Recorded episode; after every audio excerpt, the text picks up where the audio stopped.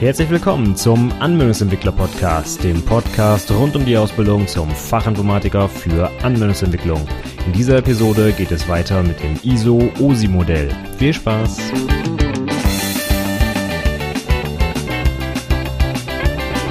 Hallo und herzlich willkommen zur 84. Episode des Anwendungsentwickler Podcasts. Mein Name ist Stefan Macke und heute geht es weiter mit dem ISO OSI Modell. Nachdem ich letzte Woche ja erst eine einzige Schicht geschafft habe, nämlich die allerunterste, die Bitübertragungsschicht, geht es heute weiter mit, ich hoffe mal, zwei Schichten. Ähm, ich versuche mal mein Bestes, gebe ein bisschen Gas und äh, klopp mal die ersten beiden Schichten nach Schicht 1, nämlich Nummer 2 die Sicherungsschicht und Nummer 3 die Vermittlungsschicht hier durch. Und ja, ich hoffe, ich schaffe das in 30 Minuten. Also nicht lang schnacken, wir fangen direkt an. Zum Einstieg vielleicht in die beiden Schichten erstmal vorab. Die ganzen Sachen, die ich heute erzähle, sind sehr, sehr wichtig für die Prüfung. Kommen ganz, ganz viele Sachen dran, die in der Prüfung abgefragt werden. Begriffe, die man kennen muss, Protokolle, die man mal gehört haben muss und so weiter. Also diese beiden Schichten haben es durchaus in sich. Da sind auch schon einige Sachen drin, die definitiv für die Prüfung relevant sind. Steigen wir dann aber mal direkt ein in die Schicht Nummer zwei, die Sicherungsschicht oder auf Englisch den Data Link Layer. Worum geht's hier?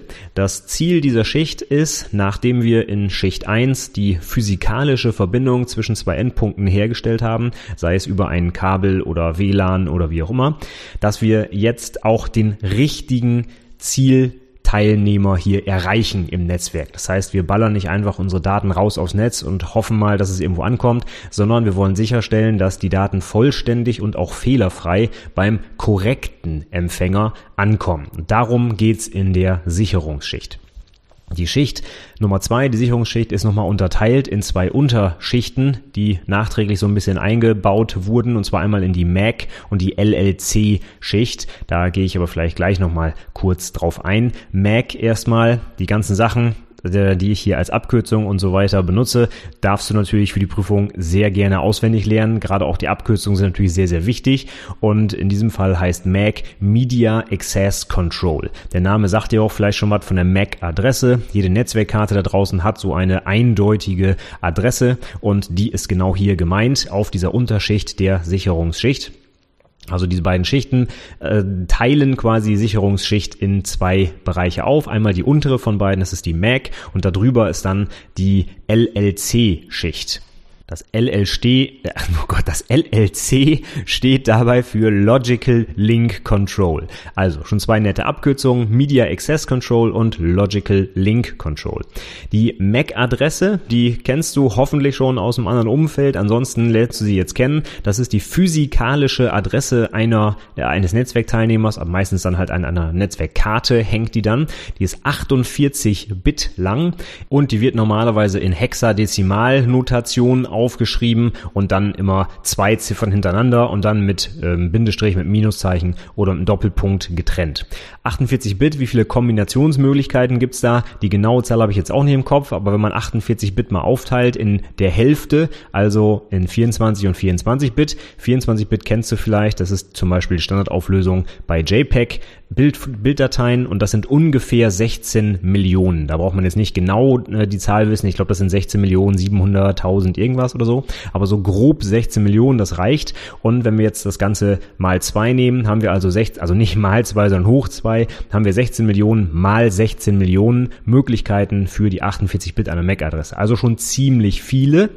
Und genau so ist die MAC-Adresse übrigens auch aufgebaut. Die, die ersten 24 Bit dienen nämlich der Identifikation eines Herstellers und die zweiten 24 Bit dienen dann der Identifikation einer konkreten Netzwerkkarte. Man könnte sich jetzt also vorstellen, dass ein großer Hersteller wie zum Beispiel Intel, sage ich mal, eine bestimmte 24-Bit ähm, lange Kombination für den ersten Teil der MAC-Adresse hat und dann 16 Millionen Möglichkeiten, um seinen Netzwerkkarten individuelle ähm, Adressen zu vergeben. Das reicht bei großen Herstellern schon teilweise nicht mehr aus, deswegen haben die auch mehrere ähm, äh, Präfixe, sage ich mal, die in der ersten, äh, in dem ersten Teil der MAC-Adresse verwendet werden können. Okay, wir schweifen aber schon ganz schön vom Thema ab hier, glaube ich. Also MAC-Adresse, was muss man wissen? Das ist die physikalische Adresse, die quasi in die Hardware eingebrannt ist so nicht ganz richtig. In virtuellen Maschinen kann man die auch einfach überschreiben, die kann man auch fälschen und so weiter. So, so richtig eingebrannt nicht. Aber es ist im Prinzip eine physikalische Adresse, die an die Hardware gebunden ist und die ist 48 Bit lang und wird meist in Hexadezimalschreibweise angegeben. Okay, und jetzt ist die Frage, diese Sicherungsschicht, wofür braucht die jetzt diese MAC-Adresse? Ja, die äh, Frage ist, was macht die Sicherungsschicht halt? Wie der Name schon sagt, die sichert das, äh, sichert zu, dass die Daten den richtigen Empfänger erreichen. Und genau dafür brauchen wir diese MAC-Adressen. Denn was jetzt dazu kommt in Schicht 2 über die reinen Bits und Bytes, die auf Schicht 1 versendet werden, ist eben eine Quell- und eine Zieladresse, sodass also das Netzwerk herausfinden kann, wo muss denn dieses, ähm, dieses, dieses Datending, was ich da darüber schicken soll, überhaupt hin? Soll ich das einfach überall weiterschicken oder geht das an einen bestimmten Empfänger? Und das kann ich logischerweise nur zuordnen, wenn es auch so eine Empfängeradresse gibt. Also reden wir hier von äh, auf der Sicherungsschichtebene, auf Ebene 2, von zusätzlichen Informationen, die wir unseren Daten mitgeben. Und das Ganze, was wir dann über die Leitung schicken, hat dann auch einen schönen Namen und das ist das sogenannte Frame. Während wir auf der Ebene 1, also noch mit Bits gearbeitet haben, also Nullen und Einsen, haben wir jetzt hier auf Schicht 2 schon, sage ich mal, so eine logische Einheit, die wird halt Frame genannt und da drin ist unter anderem die Sender und die Empfänger MAC-Adresse des Netzwerkteilnehmers, der dieses äh, Frame abgeschickt hat bzw. empfangen soll. Aber der Frame enthält natürlich auch die eigentlichen Daten, die übertragen werden sollen. Das ist sicherlich auch meistens der größte Anteil dieses Frames. Wenn man jetzt mal so in die Standards schaut, dann stellt man fest, dass so ein Frame im Ethernet Standard maximal 1518 Byte groß sein kann. Und von diesen 1518 Byte sind 18 Byte für den Header und den sogenannten Trailer reserviert. Ein Header, das wird jetzt hier interessant auf dieser Ebene und auf den nächsthöheren auch. Wenn wir von solchen Frames oder später von Paketen oder Segmenten reden, dann enthalten die immer eine Nutzlast und die können auch Daten vor dieser Nutzlast haben oder auch dahinter. Und alle Daten, die vor der Nutzlast stehen, die nennt man dann Header und die, die dahinter stehen, sind dann der Trailer. Und auf Ebene 2 des OSI, äh, des OSI, ähm, ach, oh Gott, des OSI Modells reden wir halt von diesen Frames und da sind halt eben ein paar Byte reserviert, um zum Beispiel die MAC-Adresse des Senders und des Empfängers vor die eigentlichen Daten zu packen. Und was dann allerdings zum Beispiel im Trailer noch hinten angehängt wird, ist dann eine kleine Checksumme. Das heißt, wir haben hier auf der Sicherungsschicht nicht nur die ähm, nicht die Funktionalität, dass es beim richtigen Empfänger ankommt, sondern es kann auch kontrolliert werden, ob die Daten vollständig und fehlerfrei sind. Das sagte ich gerade schon mal. Wie wird das jetzt gemacht? Naja, es wird über die Daten, die da in diesem Frame drin sind, eine Checksumme, eine Prüfsumme, ein Hashwert, wie auch immer man das nennen will, gebildet und der wird an das Frame hinten dran gehängt im Trailer. Und wenn das Teil jetzt ankommt beim Empfänger, dann kann der über das Frame erneut nach einem spezifizierten Standard so eine Checksumme bilden und die dann mit der Summe vergleichen, die er in dem Frame bekommen hat. Und so kann der Empfänger sicher gehen, wenn diese beiden Summen nicht voneinander abweichen, dass die Daten korrekt übertragen wurden. Wir haben hier also äh, zum, zum ersten Mal wirklich eine Sicherheit, dass die Daten beim richtigen Empfänger ankommen und auch, dass die korrekt da ankommen. Deswegen auch Sicherungsschicht. Ein recht sprechender Name, wie ich finde, denn das beschreibt ganz genau, was hier auf dieser Ebene passiert. Dann schauen wir uns jetzt mal vielleicht ein paar Hardware-Geräte an, die auf dieser Ebene arbeiten. Das sind zum Beispiel die Bridge, der Switch oder ein Access Point im WLAN.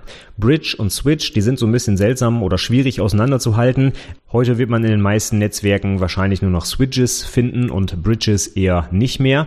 Ich musste ehrlich gesagt auch mal äh, ein bisschen weiter recherchieren, was überhaupt der Unterschied ist zwischen den beiden. Also ich habe jetzt mal auf das, äh, die gröbsten Unterschiede zusammengedampft. Eine Bridge, die kann auch zwei verschiedene Netzwerktypen verbinden, wie zum Beispiel ein ähm, Ethernet äh, mit einem Token Ring zum Beispiel.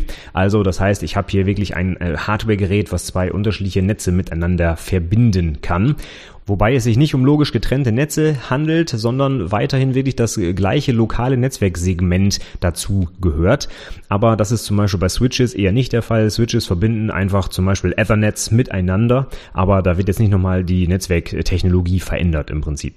Und das zweite, was ich gefunden habe, war, dass Bridges häufig nur ganz wenige Ports, beziehungsweise vielleicht sogar nur einen einzigen Port haben. Ein Beispiel, was man da findet, ist zum Beispiel eine Laser Bridge. Wenn ich über zwei ähm, physikalisch getrennte Gebäude zum Beispiel eine Verbindung herstellen will, dann könnte ich so zwei Laser aufs Dach montieren, sage ich mal, und dann wäre so eine Bridge dafür zuständig, halt über den einen einzigen Port, der da reingeht, quasi die Daten in ein Lasersignal umzuwandeln, auf der Gegenseite wieder in das Netzwerksignal umzuwandeln, sodass also diese Bridge jetzt nicht noch irgendwie als Verteiler fungiert, also wirklich mehrere Ports hat, wo ich Netzwerkgeräte einstöpseln kann, sondern wirklich nur einen einzigen Port, der eben dafür dient, diese, diese Brücke zwischen zwei Netzwerken her, herzustellen. Genauso kann man sich es auch wirklich merken. Es wird, dient einfach nur dazu, dass ich zwei Netze, die ich sonst vielleicht nicht direkt miteinander koppeln könnte, weil sie zum Beispiel räumlich getrennt sind oder weil sie halt unterschiedliche Technologien verwenden, siehe Ethernet, Token Ring und so weiter, dass ich die beiden Netze irgendwie zusammenkriege, also quasi über Brücke, wie so eine Art Überbrückungskabel. Ne? So kann man sich das vielleicht vorstellen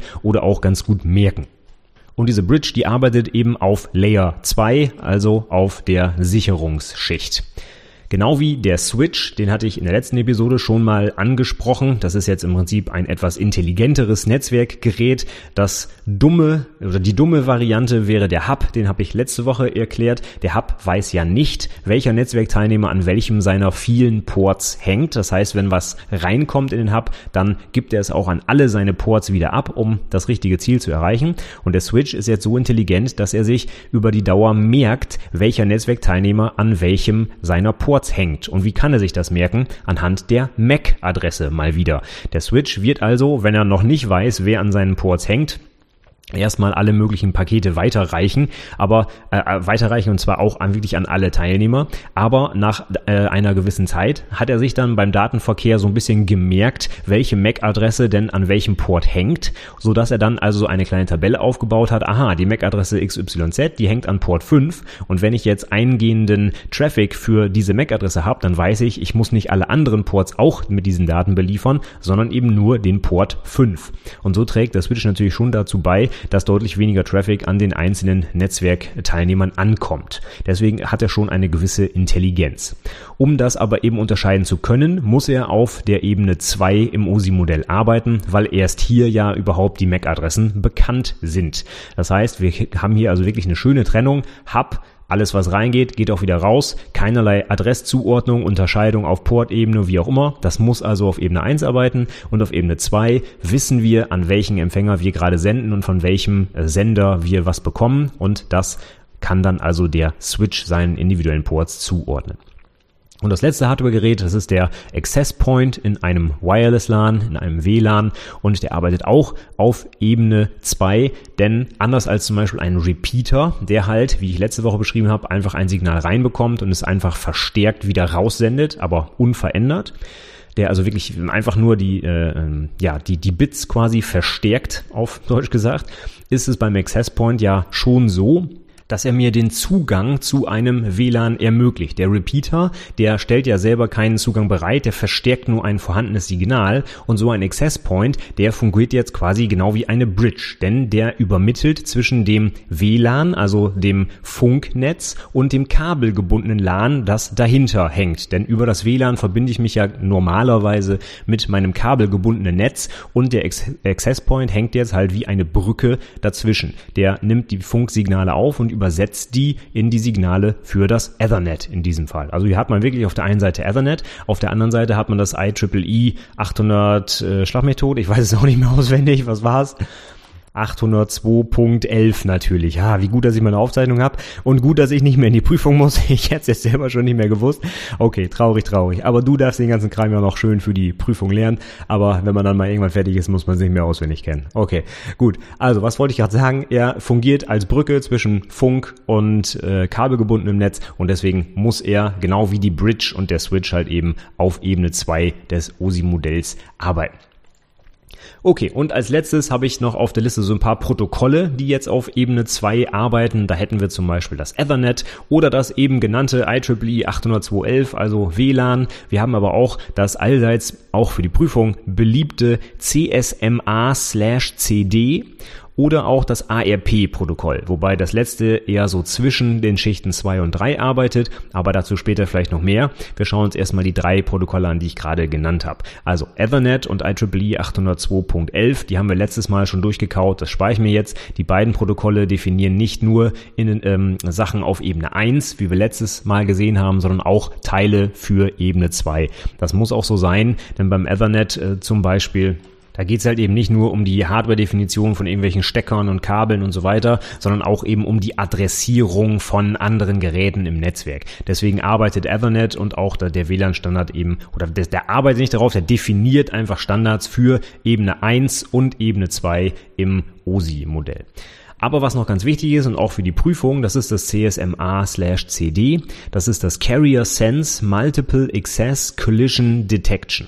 Es gibt auch noch ein CSMA/CA, das heißt äh, Carrier Sense Multiple Access Collision Avoidance. Und es gibt auch noch ein drittes, das weiß ich jetzt gerade nicht mehr auswendig. Auf jeden Fall sind das alles Verfahren, wie mehrere Netzwerkteilnehmer in einem Netzwerk sicherstellen können, dass sie, wenn sie gleichzeitig was senden zum Beispiel, immer, also dass es keine Kollisionen verursacht und dass die Daten äh, immer sauber den Empfänger erreichen und dass Leute, dass Leute, dass Netzwerkteilnehmer, wenn sie merken, da gab es eine Störung, nochmal senden und so weiter und so fort. Dafür werden diese Protokolle benutzt und das CSMA/CD, das funktioniert im Prinzip so, dass man ähm, die ja im Prinzip kann man jeweils zwei Buchstaben äh, diese Ab dieses Akronyms sich nehmen, übersetzen und dann kann man sich ganz gut herleiten. Es gibt ein Carrier Sense, das heißt das Übertragungsmedium, das wird abgehorcht, sage ich mal. Dann gibt es ein Multiple Access, das heißt mehrere Netzteilnehmer können gleichzeitig irgendetwas tun, zum Beispiel etwas senden. Und das letzte ist dann Collision Detection. Das heißt, in diesem Fall wird eine Kollision erkannt, aber nicht zum Beispiel verhindert oder behoben, sondern sondern äh, es muss dann auch irgendwas passieren, damit äh, die Nachricht nochmal gesendet wird. Schauen wir uns das Beispiel mal an. Carrier Sense. Wir haben jetzt zum Beispiel mehrere Netzwerkteilnehmer, die eine Nachricht verschicken wollen über das Netzwerk. Dann lauschen die erstmal, ob zum Beispiel gerade das Netzwerk äh, frei ist, ob da nicht zufällig gerade andere Sachen hin und her geschickt werden. Und wenn das Medium benutzbar ist, also frei ist und niemand anderes sendet, dann fängt der Sender einfach an und schickt seine Nachricht raus. Das ist das CS. Dann kommen wir zum MA, Multiple Access. Jetzt kann es halt so sein, wenn ich gerade auf das Netzwerk lausche und es ist halt frei, dass ich anfange zu senden und in genau dem gleichen Moment sendet auch jemand anderes, denn der merkt ja auch, dass das Netzwerk gerade frei ist und weiß natürlich nicht, dass ich auch gerade was senden möchte. Das heißt, wir haben jetzt zu diesem Zeitpunkt zwei Netzwerkteilnehmer, die gleichzeitig irgendetwas senden. Und jetzt kommt das letzte Collision Detection. In diesem Fall würden die Netzwerkteilnehmer jetzt feststellen, oh, da gibt es eine Kollision. Denn ich kann so ein Medium halt eben nur einmal benutzen. Ich kann nicht irgendwie zwei Daten gleichzeitig über die Leitung schicken. Das funktioniert irgendwie nur nacheinander, also seriell. Das heißt, wenn ich da jetzt was sende und ich stelle fest, oh, da sendet jemand anderes auch noch, dann breche ich das ab. Ich erkenne, es gibt eine Kollision und ich sende dann ein spezielles Signal. Das ist so ein Jam-Signal, um zu sagen, oh, ich breche ab. Ich habe gehört, es gibt eine Kollision. Ich stoppe jetzt. Und dann warte ich eine äh, zufällig lange Zeit, um nochmal zu senden. Und das machen dann wieder beide Teilnehmer, die ja gemerkt haben, dass sie beide nicht richtig senden können. Und weil diese Zahl jetzt zufällig ist, die ich warte, dann ist die Chance recht hoch, dass beim nächsten Mal nicht wieder beide gleichzeitig senden, sondern irgendwie nacheinander. Beziehungsweise, dass der erste anfängt zu senden und der zweite horcht, oh, der erste sendet ja und wartet dann, bis er fertig ist. Und so kriegt man dann hin, dass irgendwie doch alle nacheinander senden, auch wenn sie aus Versehen mal gleichzeitig senden. Und das ist ein Verfahren, was durchaus wichtig ist und ich weiß nicht mehr ganz genau, wo ich es schon mal gesehen habe, aber in der Prüfung wurde es auf jeden Fall schon mal abgefragt. Ja, und das letzte Protokoll auf der Ebene, das ist das ARP, das ist das Address Resolution Protocol, also Protokoll zum Auflösen von Adressen. Was heißt das jetzt und um welche Adressen geht es hier? Na, das Protokoll verbindet jetzt eigentlich die Sicherungsschicht mit der nächsten Schicht, nämlich mit Ebene 3, der Vermittlungsschicht oder dem Network Layer. Deswegen ist das jetzt auch ein guter Übergang zu genau der nächsten Schicht. Das IRP-Protokoll weist nämlich den MAC-Adressen zugehörige IP-Adressen zu. Und IP ist so das Standardprotokoll, was auf Ebene 3 der Vermittlungsschicht arbeitet. Und wenn ich jetzt zum Beispiel wissen möchte, welche konkrete physikalische Adresse hinter der logischen IP-Adresse steckt, dann kann ich mit ARP genauso eine Auflösung machen. Das kann man sich vorstellen wie eine große Tabelle. Da steht irgendwo eine MAC-Adresse drin und eine zugeordnete IP-Adresse. Und über diese ARP-Tabelle kann ich dann halt das eine in das andere quasi umwandeln oder auflösen, sage ich mal. Im Prinzip wie bei DNS, wo ich eine IP-Adresse in einen Namen auflöse, wird halt bei ARP eben eine MAC-Adresse daraus aufgelöst. Okay, das kurz zum ARP-Protokoll, aber da sind wir schon mitten im Thema, was jetzt überhaupt auf der Vermittlungsschicht eigentlich stattfindet, auf der dritten Ebene auf dem Network Layer beziehungsweise der Vermittlungsschicht. Was hat dieser Begriff Vermittlung jetzt also mit dieser Schicht zu tun? Naja, die Schicht 3 ist dafür da, dass die Daten, die ich da durchs Netzwerk schicke, schicke auch über Netzwerkgrenzen hinweg beim korrekten Empfänger ankommen. Das heißt, wir reden jetzt auf Ebene 3 nicht mehr von physikalischen Hardware-Adressen, sondern wir reden hier von logischen Zieladressen. Logisch und physikalisch, was ist hier der Unterschied? Physikalisch heißt, dass das Netzwerkgerät immer über seine Lebenszeit hinweg die gleiche Adresse behält. Also man kann sich das bei Netzwerkkarten wirklich so vorstellen, die ist da eingebrannt in die Hardware und die ändert sich auch nicht. Gehen wir jetzt mal nicht von VMs aus, wo ich die jetzt irgendwie äh, in drei Sekunden einfach wechseln kann. Ja, also diese Adresse bleibt normalerweise immer gleich. Eine logische Adresse ändert sich, je nachdem in welchem Netz ich mich befinde. Das kann man sich auch überlegen, wenn ich zum Beispiel meinen Laptop mitnehme und ich wechsle das WLAN von bei mir zu Hause, meinetwegen in das WLAN auf meine Arbeit dann kriege ich eine ganz andere IP-Adresse zugeordnet. Das heißt, es ist abhängig von dem Netzwerk, in dem ich mich befinde, welche Adresse ich bekomme. Sie ist also nicht mehr eindeutig für mein Gerät, sondern es ist eine logische Adresse passend zu dem Netz, in dem ich mich gerade befinde.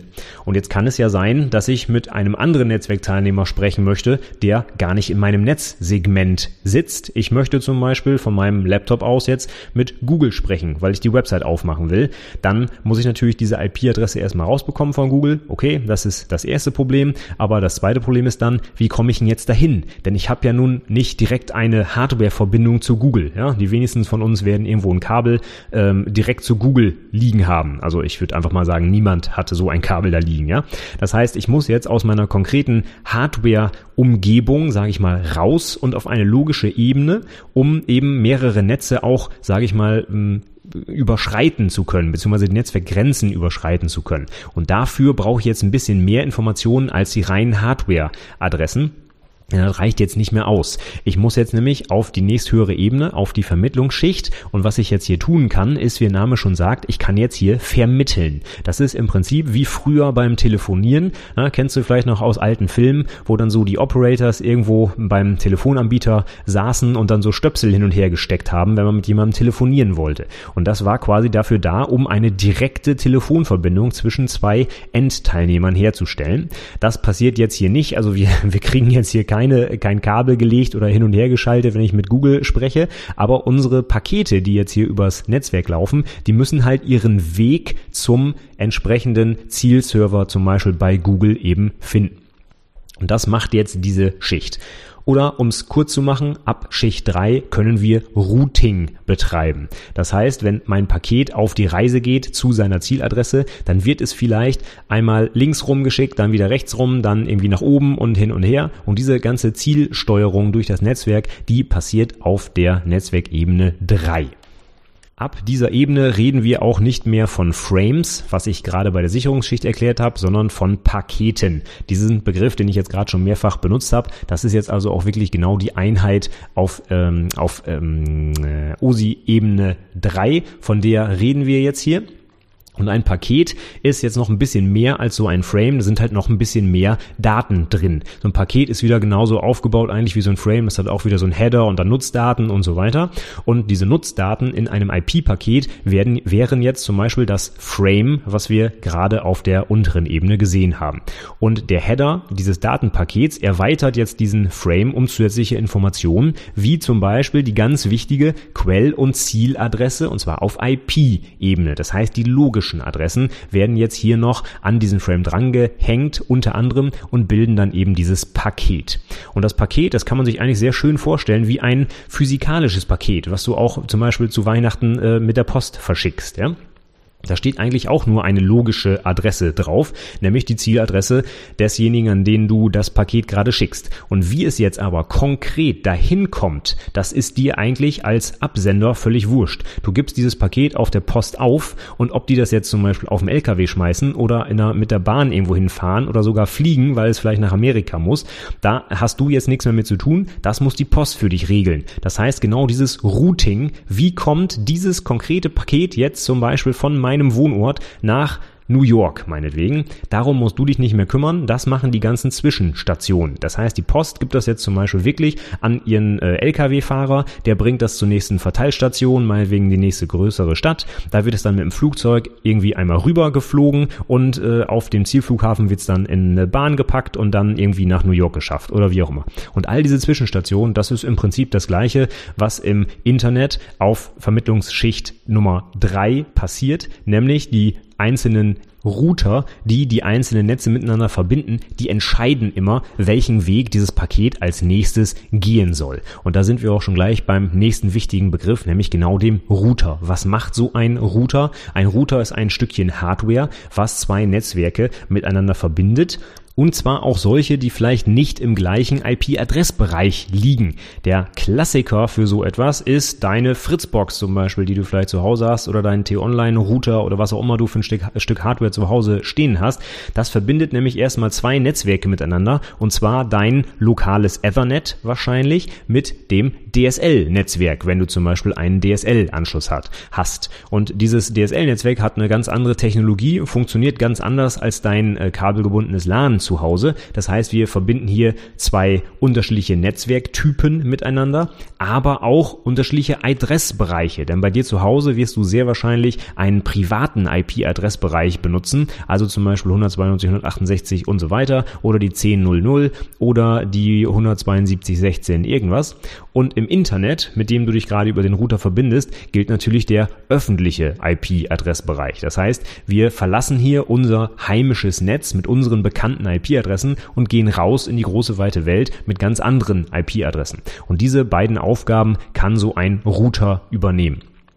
Wenn wir jetzt ganz konkret den Heimrouter, also äh, die, die Dinger, die quasi in Deutschland äh, fast jeder zu Hause stehen hat, wenn er DSL oder äh, was auch immer, Kabel Deutschland oder was auch immer benutzt, dann äh, übernimmt diese beiden Aufgaben halt der Router. Also es wird sowieso, äh, es wird sowohl das, der Netztyp komplett geändert, zum Beispiel äh, zwischen Ethernet und äh, PPPoE für ähm, DSL, aber es wird auch eben der IP-Adressbereich geändert. Und die einzelnen Router wissen jetzt, wenn ein Datenpaket da eingeht, wo ja drin steht, wo es denn hin soll, die Zieladresse ist da ja drin in dem Paket, dann können die sich diese Adresse angucken und überlegen, ja, wie soll ich es denn jetzt weiter schicken? Dann weiß der Router entweder, oh Mensch, den Zielserver, den kenne ich ja, das steht ja hier direkt neben mir, dann leite ich das einfach mal direkt weiter. Oder der weiß nicht, wo der Server steht, beziehungsweise er kennt den nicht direkt und muss dann vielleicht einen weiteren Router fragen, ob der den kennt. Und genau so funktioniert funktioniert im Prinzip das Routing im Internet. Jeder Router weiß, wen er denn selber wirklich ansprechen kann, wen er lokal kennt und wo er Datenpakete direkt hinschicken kann. Oder wenn er die nicht kennt, weiß er, wen er als nächstes fragen kann. Das ist quasi dann der nächste Router in der Kette und an den schickt er dann alle Pakete weiter, die er selber nicht zuordnen kann oder sagen wir zustellen kann direkt an die äh, an den Zielserver. Wir haben jetzt also auf Ebene Nummer drei auf der Vermittlungsschicht die zusätzliche Information der logischen Adressen. Das heißt, wenn wir von innen nach außen gehen, haben wir auf Ebene 2 die MAC-Adresse von Sender und Empfänger. Auf Ebene 3 wird dann die IP-Adresse von Sender und Empfänger ergänzt, sodass dieses Paket jetzt auch unabhängig vom lokalen Netzwerk weiter geroutet werden kann, also vermittelt werden kann an das Ziel, äh, an die Zieladresse. Deswegen auch Vermittlungsschicht. Die Hardware, die auf dieser Ebene arbeitet, haben wir jetzt schon besprochen. Das ist der Router. Der kann also jetzt entscheiden anhand der Adressen, anhand der Quell- und Zieladressen, wie er das Paket weiter vermitteln soll. Dafür braucht er diese Information. Deswegen arbeitet er eben auf Schicht 3 und nicht auf Schicht 2. Und ein paar Protokolle gehen wir vielleicht auch noch kurz durch. Das wichtigste habe ich schon genannt, das ist nämlich IP, das Internetprotokoll. Aber was hier zum Beispiel auch arbeitet, ist das ICMP, das Internet Control Message Protocol. Und wenn dir das vielleicht noch nicht so viel sagt, das ist das Protokoll, was benutzt wird, wenn du einen Ping an einen Server oder an einen Netzwerkteilnehmer schickst. Denn dann passiert nichts weiter als so ein ähm, Paket aus diesem ICMP-Protokoll wird dahin geschickt und dann antwortet hoffentlich die Gegenseite mit einer entsprechenden Antwort, mit einem Pong tatsächlich. Und da kannst du dann zum Beispiel ablesen, ob du den Netzwerkteilnehmer überhaupt erreichen kannst, welchen Weg vielleicht dieses Paket genommen hat und so weiter und so fort. Also alles, was man halt mit so einem Ping halt Tolles machen kann. Erstmal auf allerunterster Ebene willst du damit ja sicherstellen, dass du überhaupt eine Netzwerkverbindung zu deinem Gegenüber herstellen kannst. Und dafür brauchst du tatsächlich jetzt auch Ebene 3. Deswegen muss das hier stattfinden, denn so eine Verbindung zu einem entfernten Server oder Netzwerkteilnehmer, die kann halt eben über alle möglichen Netze laufen. Wenn ich einen Ping auf Google mache, dann steht Google halt eben nicht direkt neben mir hier in meinem Netz, sondern ich muss halt sicherstellen, dass ich über diese ganzen gerouteten Wege bis zu Google irgendwo komme und das kann ich halt mit einem Ping wunderbar machen. Auf IP kann oder möchte ich jetzt an dieser Stelle nicht noch im Detail eingehen. Da kann man jetzt noch tausend Sachen zu sagen, wie zum Beispiel, dass man hier Subnetting machen kann. Routing haben wir gerade schon besprochen, wer die IP-Adressen vergibt, wer dafür zuständig ist und, und, und. Das kann man sich alles angucken. Interessiert uns jetzt hier aber erstmal nicht. Das führt einfach zu weit. Du solltest dir das aber natürlich einfach mal durchlesen, weil das ist halt das wichtigste Protokoll, würde ich jetzt einfach mal sagen, im heutigen Internet. Das basiert halt komplett auf IP zusammen mit TCP, aber im Prinzip die Grundlage auf Ebene 3 sind wir jetzt erst, ist das IP-Protokoll und das wird auch noch lange Zeit uns sicherlich begleiten, denn die neue Version IPv6 ist ja schon seit Jahren hier äh, in der Einführung quasi und äh, das ist zwar eine etwas andere, das ist eine, ja, das ist halt die nächste Version dieses Protokolls, aber es ist äh, unter der Haube halt immer noch das Internetprotokoll und wie der Name schon sagt, also das darauf läuft im Prinzip unser Internet. Also ich glaube, das ist durchaus gut, wenn man sich das mal anguckt für so eine Prüfung, denn äh, das ist wirklich absolutes Grundwissen. Ohne IP könntest du dir zum Beispiel heute hier nicht diesen Podcast anhören, denn äh, das ganze Internet basiert halt eben darauf. Gut, dann gucke ich mal auf die Uhr und stelle fest, ich habe meine angepeilte Grenze von 30 Minuten ziemlich gut erreicht. Dann fasse ich nochmal kurz zusammen, was wir jetzt heute hier besprochen haben. Also die bisherigen Schichten 1, 2, 3. Die erste Schicht war quasi die Hardware, die haben wir letzte Woche abgehakt. Heute kam jetzt dazu die Ebene 2, die Sicherungsschicht oder Data Link Layer auf Englisch. Und da geht es darum, dass die Daten sicher und vollständig und fehlerfrei beim richtigen Empfänger ankommen. Wie passiert das? Wir führen eine physikalische Adresse ein, die sogenannte MAC-Adresse für Media Access Control, 48 Bit lang und die wir werden vor die äh, Nutzdaten gepackt und bilden dann einen sogenannten Frame. Das ist die Einheit auf Schicht Nummer zwei. Und die Hardware, die hier arbeitet, ist zum Beispiel Bridge, Switch oder Access Point. Und einige Protokolle auf der Ebene sind Ethernet, CSMA slash CD oder das IEEE 802.11, also das WLAN-Protokoll. Die nächste Schicht, die Vermittlungsschicht oder Network Layer auf Englisch, da geht es darum, wie die Daten auch über Netzwerkgrenzen hinweg beim Empfänger ankommen. Was jetzt hier dazu gefügt wird, sind die logischen Zieladressen und das sind im Internet eigentlich immer IP-Adressen. Damit haben wir auch schon gleich das wichtigste Protokoll dieser Vermittlungsschicht. Ein weiteres wären zum Beispiel ICMP, das benutzt wird, um Pings zu versenden.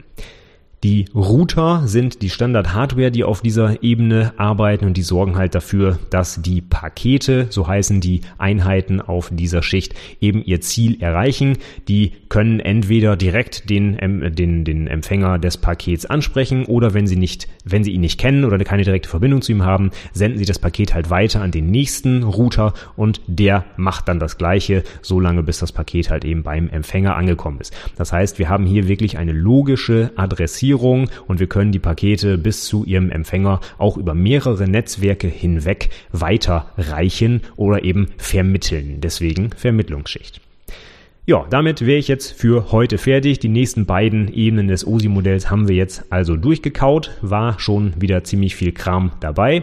Von daher, wenn du die Sachen mal im Detail nochmal nachlesen willst, habe ich wieder die wichtigsten Sachen hier als Link auch hinterlegt in den Show Notes. Die kannst du dir also gerne angucken und solltest du auch dringend tun, wenn du die Prüfung noch vor dir hast, weil das meiste, was ich heute erzählt habe, wirklich absolut prüfungsrelevant ist. Wenn du dir die Shownotes anschauen willst, dann geh doch einfach unter anwendungsentwicklerpodcast.de slash 84 für die 84. Episode heute. Da findest du die ganzen Links, hauptsächlich zu Wikipedia-Artikeln, wie beim letzten Mal auch war, äh, oder kann ich die absolut weiterempfehlen, sind wirklich gut geschrieben, auch mit Bildern illustriert und so weiter. Also kann ich nur raten, schau dir das mal an. Ansonsten das klassische Buch zu diesem Thema ist wie immer das IT-Handbuch, wie beim letzten Mal auch. Da gibt's natürlich auch alles zum Aufbau von Frames, Paketen und Bridge und Switch und also im Prinzip alles, was ich heute erklärt habe, wird natürlich auch im IT-Handbuch intensiv, was heißt intensiv nicht, aber wird natürlich vorgestellt und beschrieben. Zum Lernen hatte ich ja schon mal gesagt, eignet sich das vielleicht nicht ganz so gut, aber als Nachschlagewerk ist das ja, sage ich mal, unabdingbar. Von daher ich hoffe mal, du hast es sowieso schon angeschafft. Wenn nicht, dann wird es Zeit, weil für die Prüfungsvorbereitung ist es eigentlich absolut notwendig, dieses Buch zu besitzen, meiner persönlichen Meinung nach. So, das war's jetzt für diese Woche. Nächste Woche geht's dann logischerweise weiter mit den nächsten Schichten des OSI-Modells. Da haben wir ja noch so ein bisschen was vor uns. Also zwei, drei Wochen begleitet uns das Thema vielleicht noch. Aber ich habe es ja schon gesagt, ist ein wichtiges Prüfungsthema. Also das würde ich auch ganz gern jetzt dann abschließen in den nächsten Wochen, beziehungsweise vervollständigen. Wenn du möchtest, dann äh, ein kleiner Aufruf noch, trag dich doch in meinen Newsletter ein. Wenn du Interesse hast, da kriegst du immer einmal die Woche am Montag von mir die Infos zu den Neuigkeiten von der Website, meine Links oder meinen Link der Woche, jetzt in letzter Zeit aber auch ganz viele kleine zusätzliche Links von interessanten Artikeln, Videos und so weiter, was ich so äh, gesehen und gelesen habe in der letzten Zeit. Von daher, wenn du da bisschen auf dem Laufenden bleiben willst in der IT und ich dir so ein bisschen ja, Lesematerial oder Anschaumaterial zuschicken soll, dann melde dich doch einfach an. Wenn dir der Kram nicht mehr gefällt, kannst du dich jederzeit austragen, kostet auch nichts, kannst dich einfach anmelden unter anwendungsentwicklerpodcast.de slash newsletter und wenn du es nicht mehr haben willst, melde dich wieder ab. In jedem Newsletter steht der Link, um dich abzumelden. Ja, ansonsten würde ich mich über dein Feedback freuen, wenn ich noch irgendwas vergessen habe. Wenn du zum Beispiel Fisi bist oder gerade ausgebildet wirst und ich hier völligen Quatsch erzählt habe, mal wieder zu den beiden OSI-Schichten, dann freue ich mich über jeden Kommentar, der das vielleicht äh, richtig stellt. Äh, geh einfach auf die Website und äh, zu den Show Notes kannst du ähm, jederzeit einen Kommentar hinterlassen. Und äh, ja, ich freue mich auf dein Feedback. Ansonsten sage ich vielen, vielen Dank fürs Zuhören und bis zum nächsten Mal. Tschüss.